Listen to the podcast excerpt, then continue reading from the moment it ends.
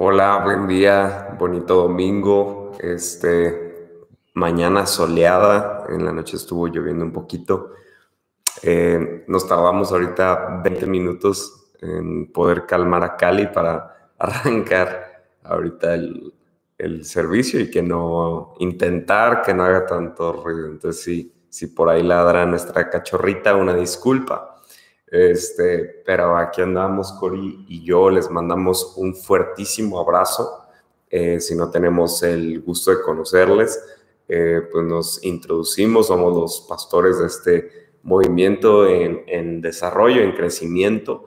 Eh, Súper contentos y emocionados de esta nueva temporada, ya que finalmente después de casi, pues más de 16 meses, Sí, no, 15 meses, no sé, ya ni sé cuánto fue, pero ya, ya cuando regresemos ya digo la, la, cantidad exacta de tiempo, ¿no? Pero más de un año de no podernos reunir de forma presencial, ya estamos a semanas de comenzar a otra vez regresar a las actividades. Entonces estamos súper contentos.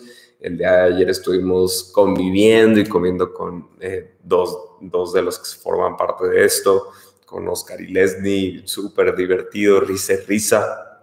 Este, y pues bueno, lo que queremos ahorita en este momento es estar viendo a algunos de ustedes poco a poco, eh, pues, intentando seguir las medidas eh, de precaución y simplemente por prudencia, eh, pues no meter a todos ahorita en un lugar que no tenga las condiciones necesarias para acatarnos a lo que nos pide la, el gobierno, ¿no?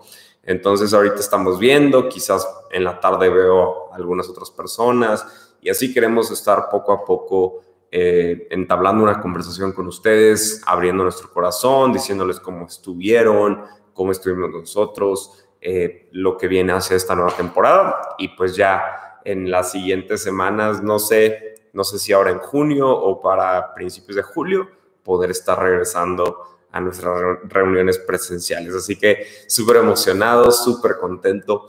Y justo ayer platicaba y les, les, comentaba a Leslie a Oscar que en esta temporada yo pues he notado algunas cosas y una de ellas me encanta, pero Dios habló a mi corazón y me dijo, Guille, necesito que regreses a la Biblia, eh, no que no lea la Biblia, pero eh, algo que pasa en el, en, en el predicador o en un pastor es que pues si ustedes vieron todo el año pasado, fueron, no sé, bueno, entre lo que va hasta ahorita unos 70 prédicas, no sé cuántas fueron, más las reuniones de los miércoles, más los lunes, más, este, y pues es dar, dar, dar, dar, dar. Y pues sí, obviamente yo intento tener mi tiempo con Dios y yo también buscar de Dios para mi relación personal, no para lo que les quiero compartir, sino para mi relación personal con Dios, para mi relación con Cory, nuestro acercamiento como familia para con Dios, etcétera, etcétera.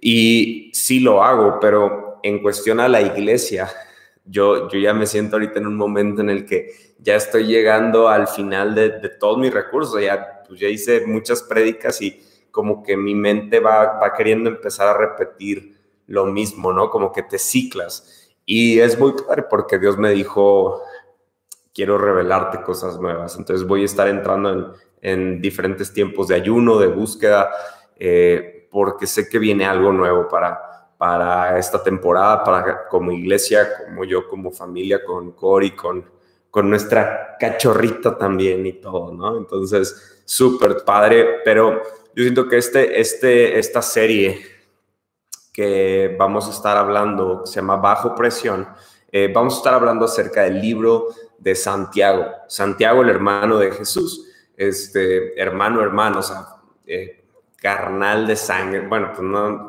no, era de sangre porque pues Jesús no fue concebido por José, pero era hermano, hijo de José y María después de Jesús, ¿no? Entonces, Está muy padre, Santiago es de mis libros favoritos.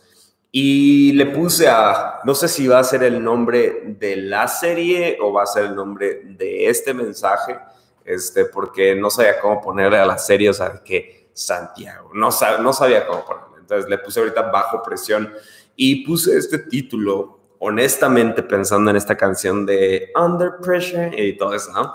Pero lo puse porque creo que eh, estamos ahorita en una, en una generación y en una temporada que todo pareciera que está bajo presión. Tu trabajo está bajo presión, tus relaciones están bajo presión, eh, el gobierno está bajo presión, todo pareciera que todo está siendo tensionado y todo está bajo presión. Y, creo que es en medio de una temporada de, de estar bajo presión, creo que Dios empieza a quitar algunos pesos en nuestra vida que nos permiten estar con libertad. Y creo que justamente Santiago es, es un muy buen ejemplo es un libro que nos, nos va a ejemplificar claramente lo que es encontrar libertad en el Señor. Entonces, originalmente yo quería hacer cuatro semanas de esta serie, eh, pero ayer literalmente con el tema que iba a arrancar, eh, no sé, como que decía, no, no me gusta. Entonces pensé otro tema y entonces lo, lo cambié ayer en la noche. Este, entonces quizás sean cinco semanas, cuatro semanas, no sé, pero te aseguro, te aseguro que esta, esta serie va, Dios va a hablar a tu corazón increíblemente. Entonces, bueno, aquí en, en los comentarios eh, dejé, dejé puesto, eh, en los comentarios del video, dejé puesto, no es en el chat, sino en el comentario del video, dejé puesto los versículos que vamos a estar leyendo. Vamos a estar en Santiago 1, del versículo 1 hasta el 17. Este, entonces, si tienes una Biblia, ve a Santiago, solo, solo quédate ahí yo voy a mencionar dos o tres versículos de otra parte, pero no te preocupes, te puedes quedar en Santiago. Solamente te digo que te quedes en Santiago porque sí vamos a estar leyendo verso por verso. Entonces sí me interesa que pues tengas una guía o, que pongas mucha atención a mis palabras para que no te distraigas. Pero si eres distraído como yo, te pido que tengas tu Biblia en Santiago capítulo 1. Vamos a leer del 1 al 17 y solo te quedas ahí. ¿va? Entonces, yo creo que perfectamente queda este título, esta serie con lo que estamos viviendo. Eh, porque luego, luego, cuando inicia Santiago capítulo 1, verso 1, dice, yo Santiago, esclavo de Dios y del Señor Jesucristo, escribo esta carta a las doce tribus, a las doce tribus, los creyentes judíos que están dispersos por el mundo. Reciban mis saludos. Entonces, está muy divertido cómo inicia esta carta, porque le está diciendo a la iglesia que está dispersa por todas partes. Y, creo que en la iglesia en ese tiempo no, era, no estaba dispersa solamente físicamente, sino ideológicamente. ¿Te suena familiar a lo que es ahorita? Es, es, una, es una carta totalmente similar a lo que estamos viviendo ahorita como humanidad, incluso como cristianos. Eh, existe la, la izquierda extremista de cristianos, existe la derecha superconservadora de cristianos y pareciera que hablamos de un Dios totalmente distinto y, creo que eh, hay, hay, yo algo que les digo mucho, es que hay iglesia para todos, hay iglesia para cierto tipo de personas, hay iglesia para eh, cierto tipo de carácter, pero tenemos que entender que Jesús nos está llamando a unos y a otros y nos está hablando un tema tan, tan, tan importante. Entonces yo creo que ahorita la iglesia está pasando en un tiempo de, dispersación en el que hay distanciamiento físico, pero también ideológico y honestamente también para con Dios en el que muchas personas creen que por ser cristianos de nombre ya están en cierto lugar distinto que otras personas. Y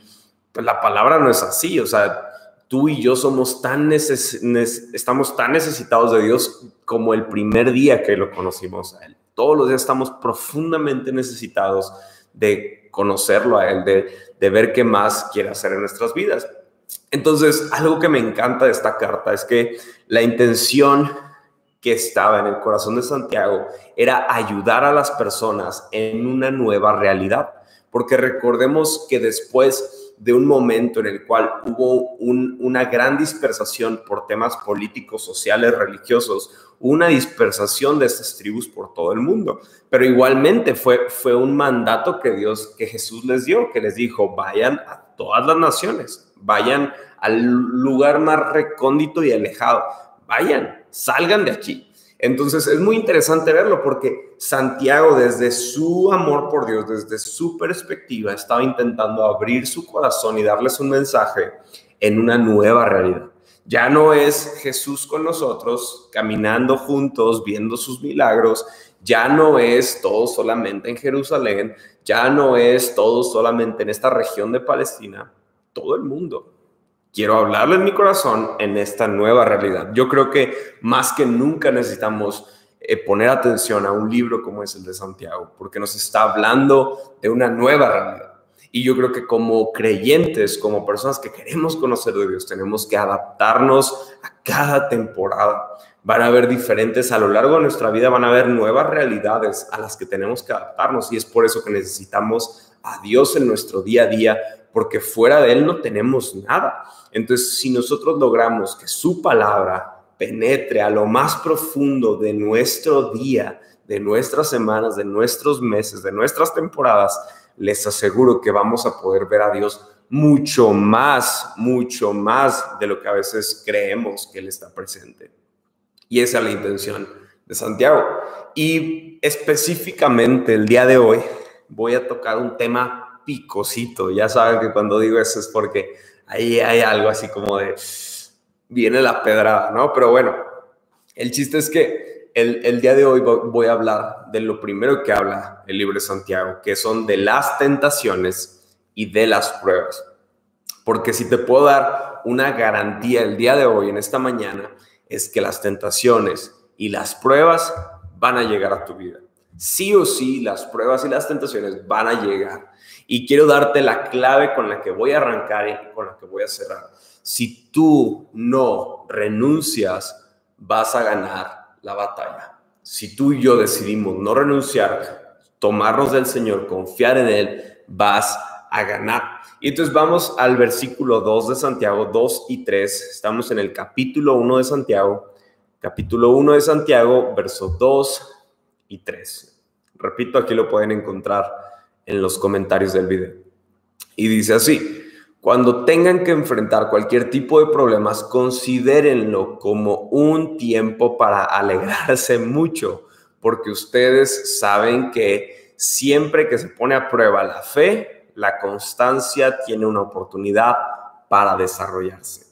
Entonces aquí está, está divertido y está un poquito así como controversial el consejo que nos está dando Santiago, porque eh, les está diciendo, cuando estás pasando por una prueba, ponte bien feliz entonces, las pruebas, eh, algo que cabe mencionar, voy a hacer un poco de diferenciación entre las pruebas y las tentaciones, porque las pruebas son cosas que nos pasan en la vida. En, esta temporada pudimos ver el tiempo de pandemia, es una prueba no solo para nosotros, para todo el mundo. Pero a lo largo de nuestra vida tendremos pruebas en nuestro trabajo, en nuestra salud, en nuestras relaciones, muchos tipos de pruebas, muchas cosas que nos pasan y tenemos que aprender a trabajar a través de ellas. O sea, esta prueba va a venir y tú con tu relación con Dios tienes que aprender a cómo Dios a través de esta prueba quiere glorificarse y que tú conozcas más a Dios. Entonces, incluso algunos pueden haber sentido como una prueba en el tiempo de pandemia tener a sus hijos en casa y ayudarlos a hacer la tarea. O sea, yo no tengo hijos, pero me imagino que, no sé, yo soy de los que pienso que si me ponen un examen de sexto de primaria, quizás no voy a sacar 10. No digo que lo voy a reprobar, pero quizás no voy a sacar 10 entonces me imagino que de repente los niños preguntaban cosas bien random y tú como que, ay, no, no sé, no tengo idea, ¿no? Vamos a buscarlo en Google o, lo que sea, ¿no? Y, y, quiero tocar algunos puntos. Específicamente voy a tocar dos puntos y de cada uno de esos dos puntos voy a tocar otras cositas.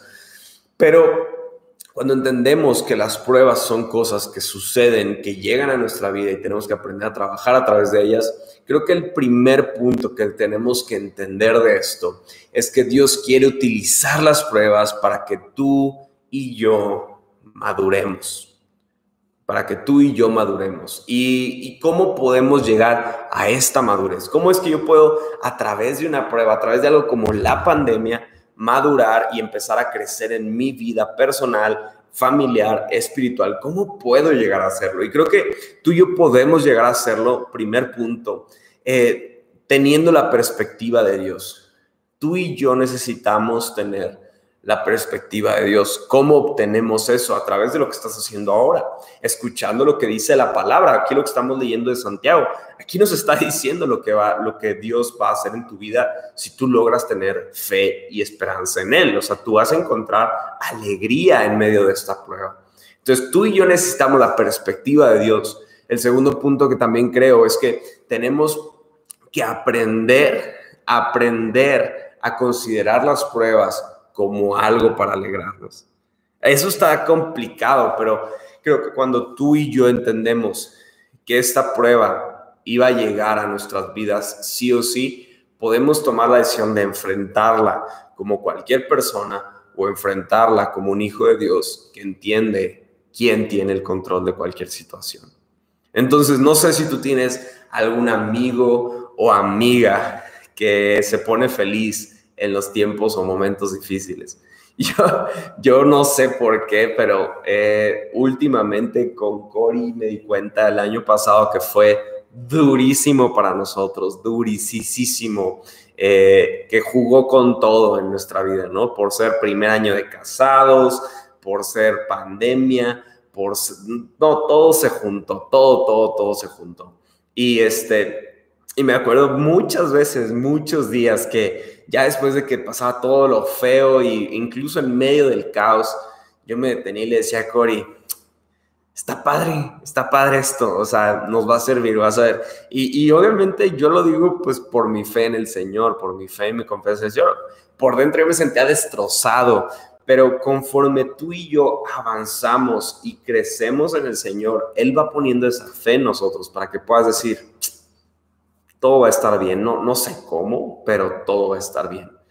Y yo creo que algunos aquí lo pueden ver como el, la frase esta del gimnasio, ¿no? La de no pain, no gain. Eh, si no duele, no funciona, por así decirlo, en el que e, es como un dolorcito que te está formando algo, es un dolorcito que te está provocando algo. Es como cuando arrancas un negocio, arrancas un proyecto, pones eh, mucha inteligencia en el proyecto, haces análisis para ver que funcione y ya hiciste todo para que funcione y sabes que tiene todo para funcionar, pero las cosas se juntan para que no jale.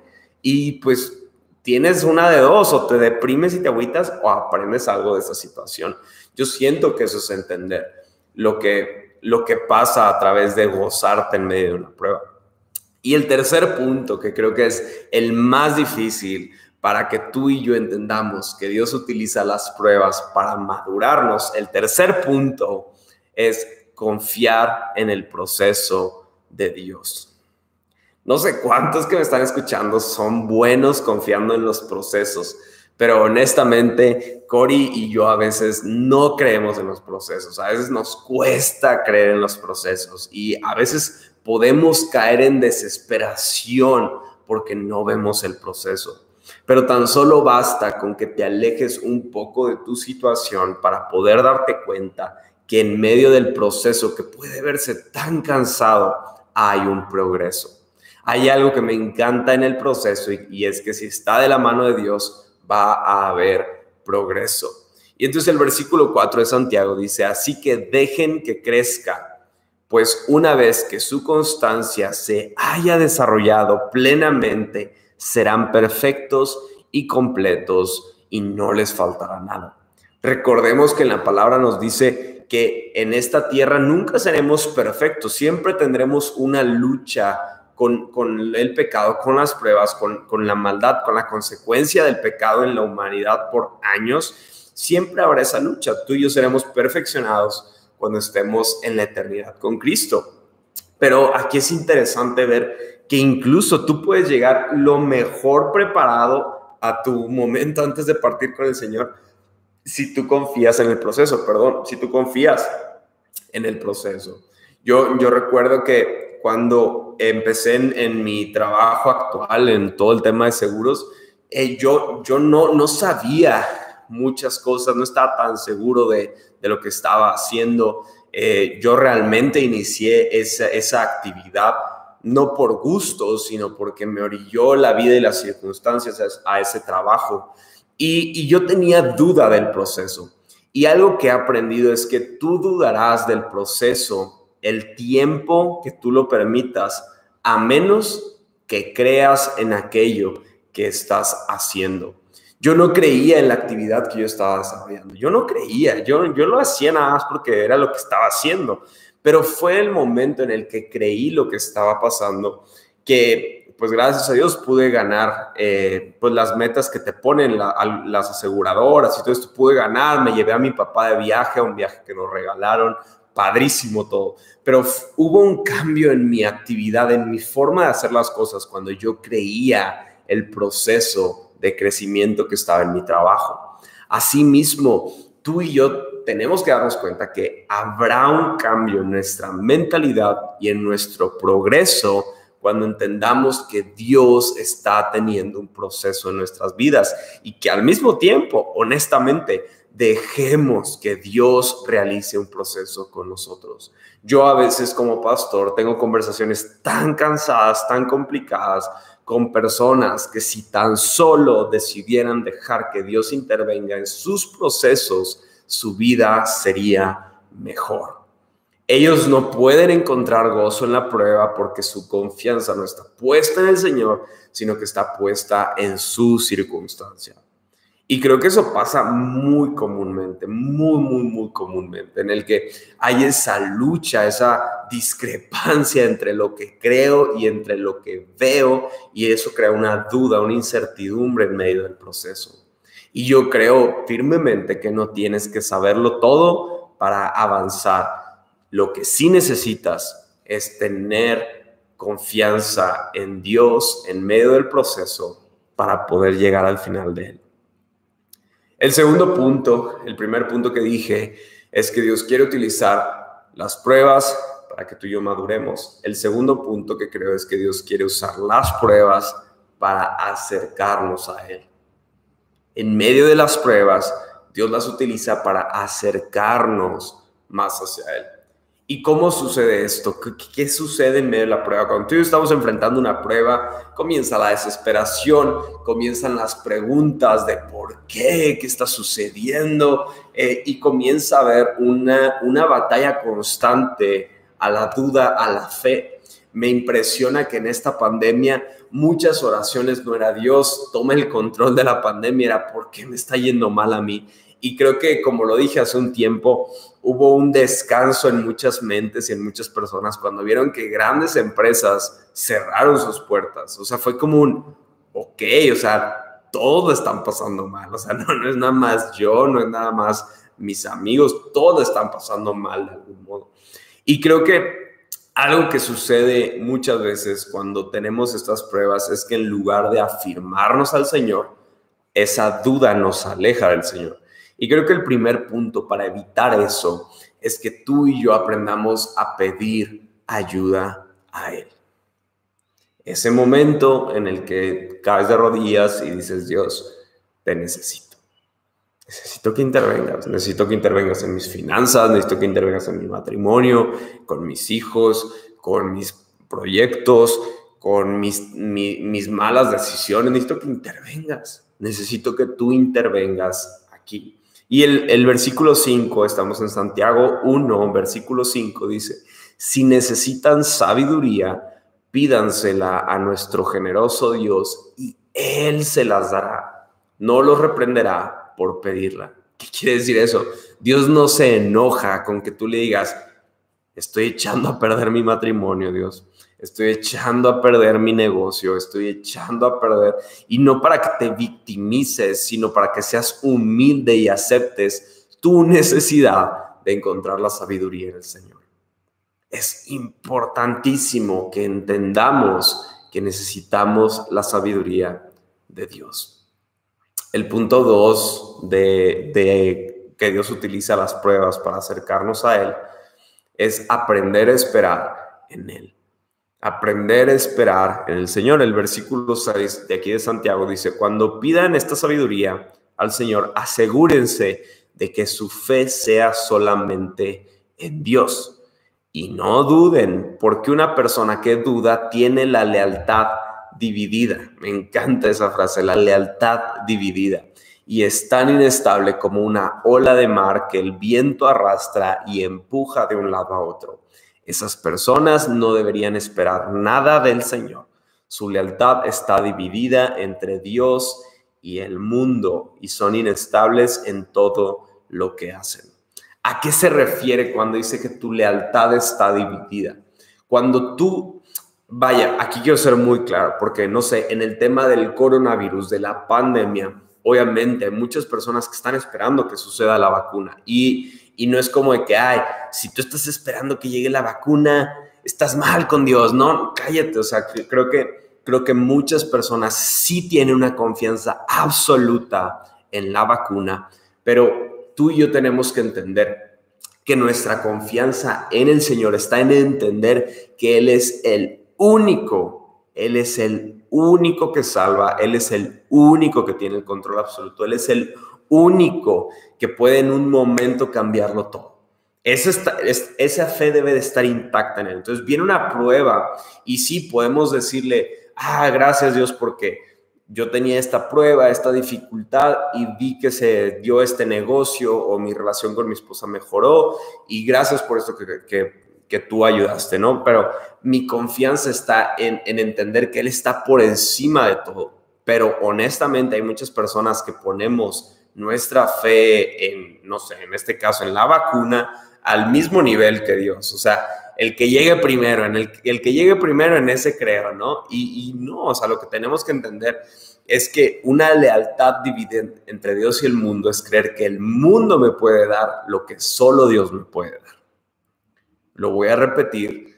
El mundo me da lo que Dios me puede dar. Y eso es una mentira, porque solo Dios me puede dar lo que está en su gracia. El mundo nunca te podrá dar lo que Dios te puede dar. Entonces, es entender que sí hay cosas en las que vamos a ver a Dios obrar a través de diferentes formas, a través de personas, a través de la medicina, a través, pero tu confianza, tu corazón, tu fe está puesta en el Señor. Primera de Pedro 1.7, escúchalo, dice, las pruebas demostrarán que tu fe es auténtica, está siendo probada de la misma manera que el fuego prueba y purifica el oro, aunque la fe de ustedes es mucho más preciosa que el mismo oro. Entonces su fe, al permanecer firme en tantas pruebas, les traerá mucha alabanza y gloria y honra en el día que Jesucristo sea revelado a todo el mundo. Qué importante es entender que nuestra fe cuando es auténtica y ha pasado por pruebas, no solamente nos ayuda a tener una mayor relación con el Señor, sino dice, esa fe les traerá alabanza, gloria y honra el día que Cristo se ha revelado. ¿Qué, está, qué está diciendo ahí? ¿Qué significa eso? Tu fe tiene un mayor impacto en lo que no vemos que en lo que sí vemos. Tu fe está pudiendo ser la forma en la que otros conozcan al Señor. Yo muchas ocasiones me he visto en, el privilegio y en el gran honor y en el testimonio de, de ver que personas se acercan a Dios por ver mi fe durante el proceso en medio de las pruebas. Porque estas personas ven cómo yo he permanecido firme en medio de las pruebas y dicen, ¿tu fuerza de dónde viene? ¿De dónde viene eso, Guille? Y yo no lo hago por ellos, primeramente yo, yo hago mi fe porque es lo que me mantiene en pie, pero qué hermoso es ver que tu fe no solamente tiene un impacto en ti, sino que tiene un impacto en otros. Entonces, es por eso que tenemos que agradecer a Dios las pruebas. Una vez que tú y yo llegamos hasta este punto, te tienes que dar cuenta que gracias a esas pruebas es que tú quizás estás conociendo más de Dios, estás dependiendo más de Él, estás impactando la vida de otros, gracias a entender que tienes que ser agradecido en medio de las pruebas. Y aquí hay una diferencia, porque yo lo, yo lo mencioné, que las pruebas son circunstancias que nos suceden en la vida, son cosas que llegan, son momentos que van a llegar. La tentación por otra parte, no son como las pruebas. Las tentaciones, el motivo o, el deseo principal de una tentación es alejarte de Dios. Pueden llegar a nuestras vidas eh, pruebas junto con tentaciones, tentaciones de en medio de, mi, de mi, duda de, de, si Dios me abandonó, si Dios permitió que yo este, perdón, esté en esta circunstancia.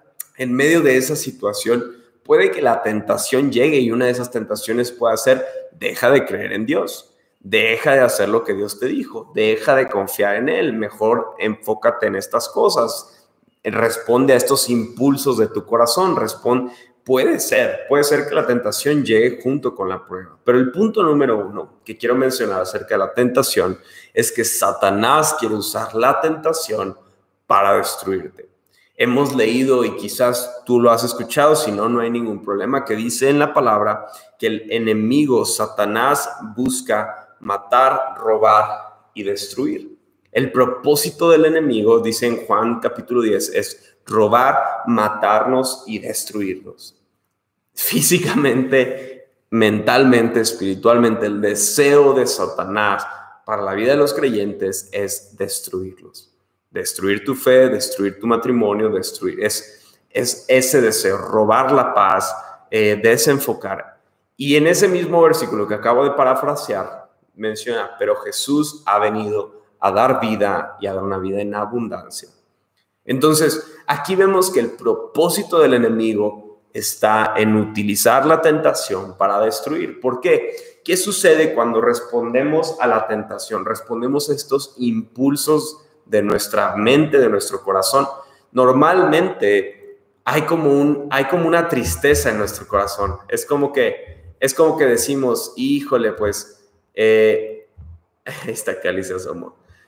Eh, chin, pues me siento triste porque le fallé a Dios, porque estuve, estuve haciendo eh, estas cosas que no debí de haber hecho y ahora me siento triste. Siempre cuando hay una respuesta una tentación que no queríamos realizar, hay como un sentir triste, hay como algo, algo en nuestro corazón que dice, no andan bien las cosas. Quizás estoy feliz, me siento animado, pero no andan bien las cosas. Y el versículo 13 de Santiago dice, cuando sean tentados, acuérdense de no decir, Dios me está tentando. Dios nunca es tentado a hacer el mal y jamás tienta a nadie. Tenemos que entender tú y yo el proceso de la tentación.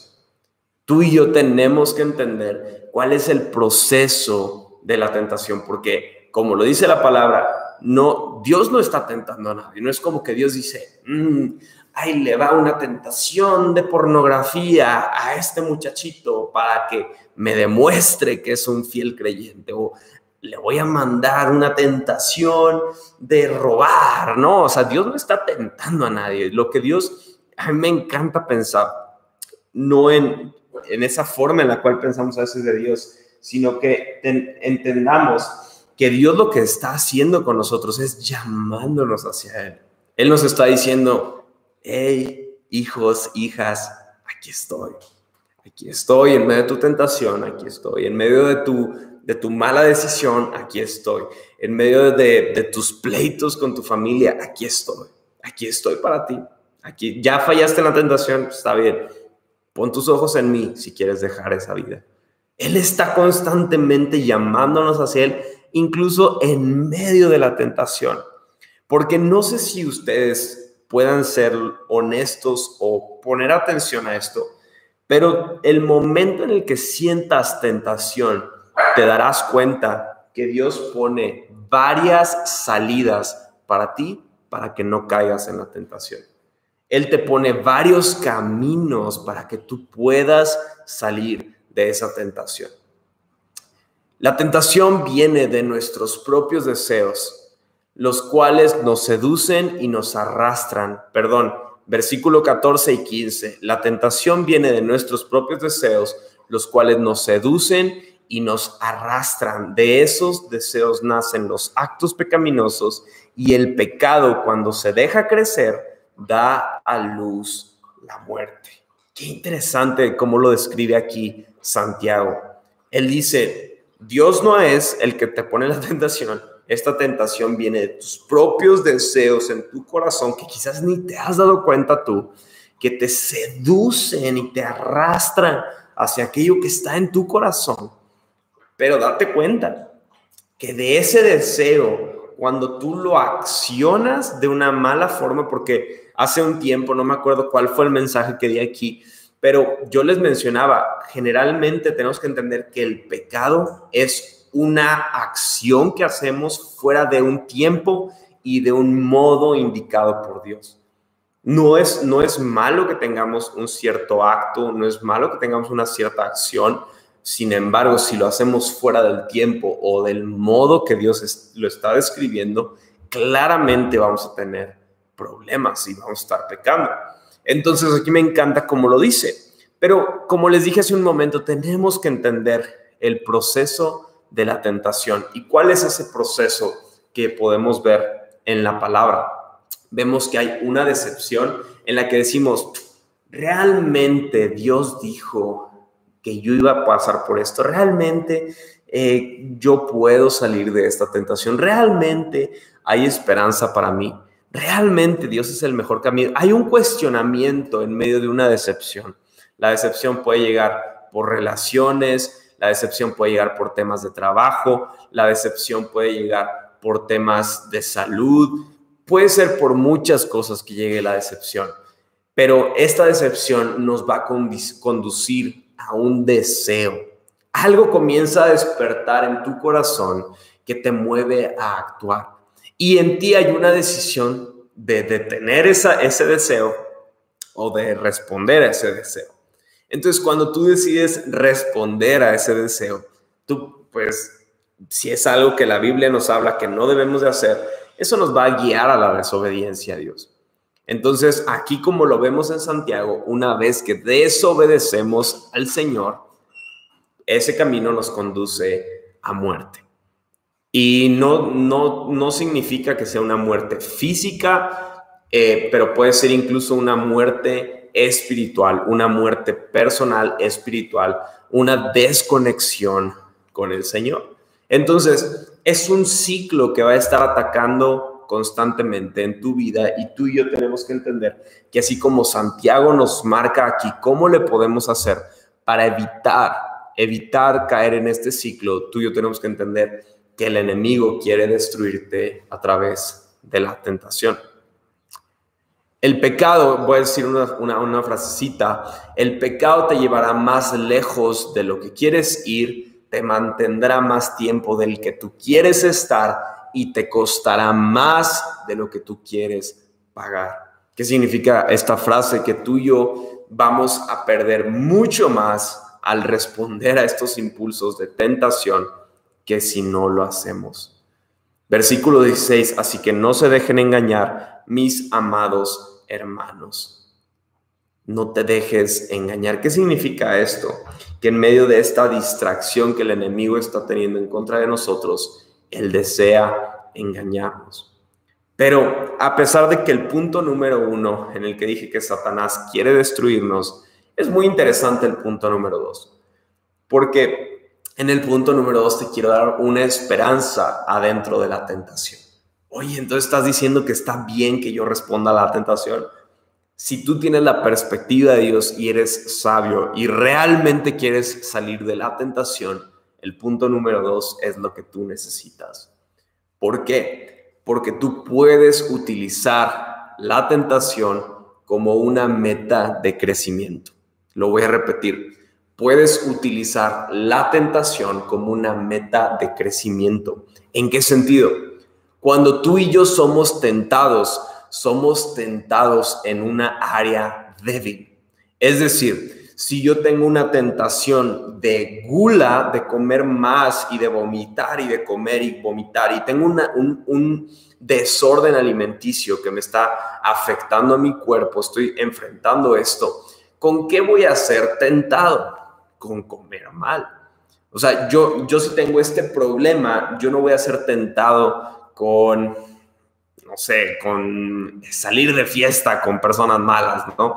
No, voy a ser tentado con un área en la que soy débil. Si yo tengo problemas sexuales en mi, en mi matrimonio, tengo problemas sexuales eh, de cualquier índole, ¿con qué crees que voy a ser tentado? Con problemas sexuales. Si yo tengo un desorden en mis emociones, si estoy teniendo un problema con el alcoholismo, ¿con qué crees que voy a ser tentado? Con esos desórdenes.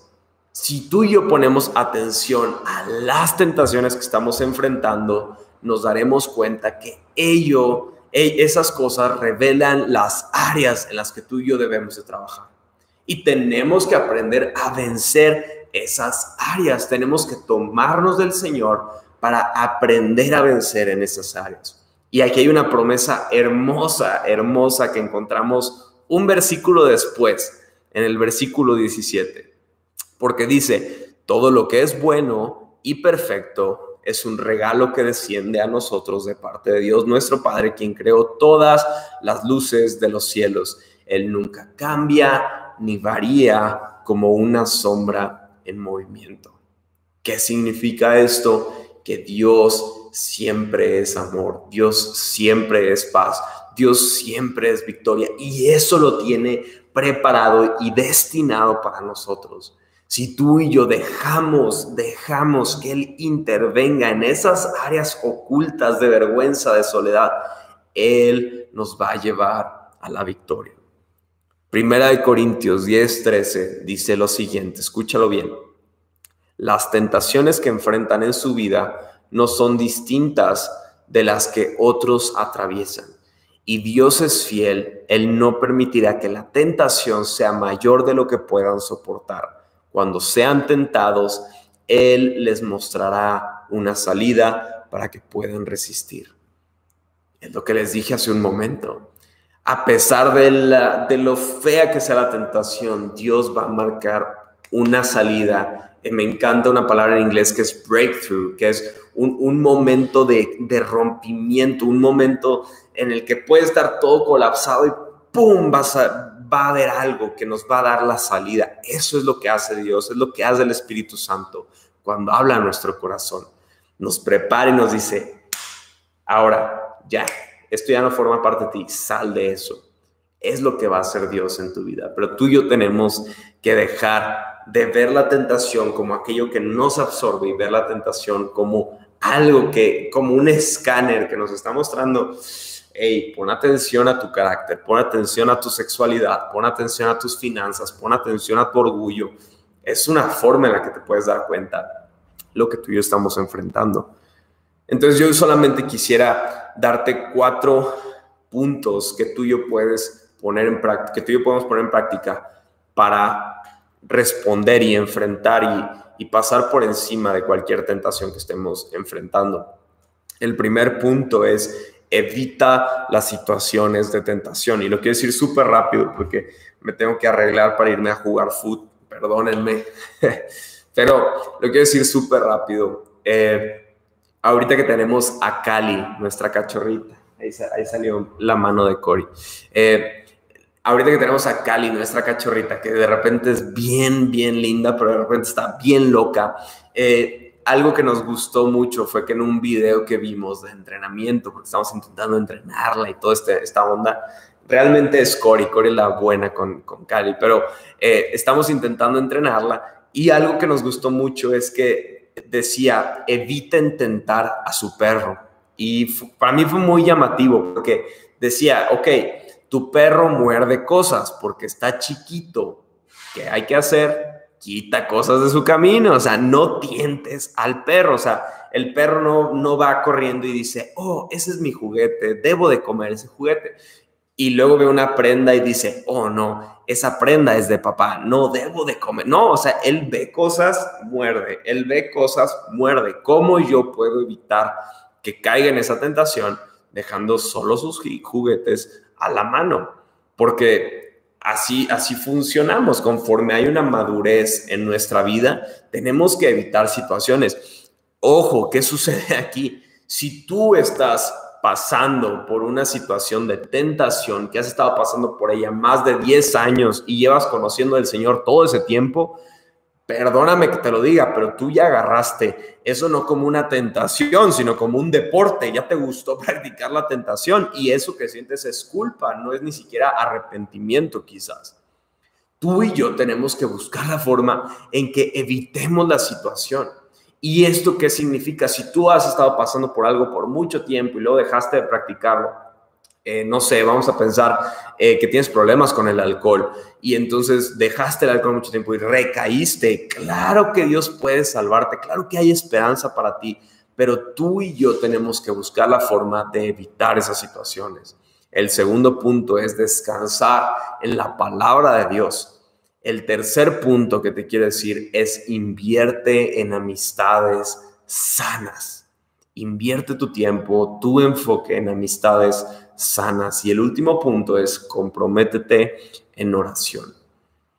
Yo siento que estos cuatro puntos te van a ayudar mucho. Evitar situaciones, descansar en la palabra de Dios, invertir en amistades sanas y comprometerte en oración. Porque en medio de todo esto, algo que en mi vida he podido ver que me ha ayudado mucho es mantenerme con una constante rendición de cuentas. Yo voy con mi pastor, él no viene a mí, yo voy con mi pastor y le digo, ¿sabes qué, pastor? Esta semana traté mal a Cori. ¿No la traté bien?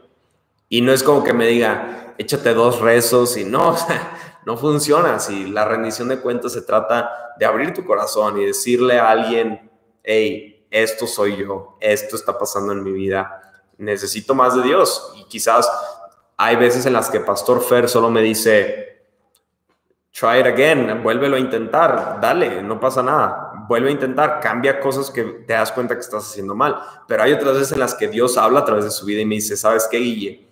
siento de Dios decirte esto, pum, y me avienta la bomba y es como que, wow, pero hay en mí el deseo de invertir en amistades sanas, en rendición de cuentas, y yo voy y digo, ¿sabes qué? Creo que intenté esto y fallé, intenté esto y funcionó. Y esa forma es en la que tú y yo encontraremos la forma de ganar. Como lo dije hace un momento, si no renunciamos, vamos a ganar. Tú y yo tenemos que aprender a vivir en victoria porque tenemos a un Dios que nunca pierde. Tenemos un Dios que nunca ha perdido. Entonces tenemos que aprender a vivir en esa victoria que Él ya ganó para nosotros. Verso 18 de Santiago capítulo 1, verso 18. Él por su propia voluntad nos hizo nacer de nuevo por medio de la palabra de verdad que nos dio y de toda la creación. Nosotros llegamos a ser su valiosa posesión. La siguiente semana voy a hablar de lo que dice aquí, de la palabra de verdad. Cómo es que a través de la palabra de verdad tú y yo tenemos una nueva identidad. Entonces, tú y yo debemos entender que nuestra realidad no es una realidad como la que todos viven, sino que nuestra realidad vivimos una realidad fundamentada en Dios y no en nosotros tenemos tú y yo que recordar constantemente que si no renunciamos en esta carrera de fe, encontraremos la victoria. Y lo más hermoso de eso es que en encontrar la victoria verás como tu fe Dios la utiliza para impactar a otras personas. Vamos a orar. Dios te doy gracias por este mensaje. Te pido que en medio de cualquier prueba que estén pasando mis amigos o cualquier tentación puedan encontrar en ti todo lo que necesitan. Te pido, Padre, que tú seas, eh, eh, abras un camino para nosotros, que tú pongas amistades, pongas personas, pongas convicción en nuestro corazón. Te pido por personas, tú sabes, personas que están en mi corazón ahorita, te pido por sus vidas, sé cosas que están pasando en sus vidas. Te pido que hables a sus corazones, los, los eh, incomodes si ellos están cediendo a la tentación pero sea cual sea la situación que están pasando, sea tentación o prueba, te pido que tú te muestres a sus vidas con profundo amor y les muestres que tú tienes el control en ellos. Doy gracias en el nombre de Jesús. Amén y amén. Les mandamos un fuerte abrazo, pórtense bien, desayunen algo. Gracias a los que se conectaron, vi por aquí a unas cinco conexiones, entonces les gracias a los que estuvieron aquí conectados ahorita tan tempranito. Les mando un fuerte abrazo Cali les manda un fuerte abrazo a todos. Cori también, que está desmañanada con la Cali intensa. Los amamos, les mando un fuerte abrazo. Pórtense bien. Bye bye.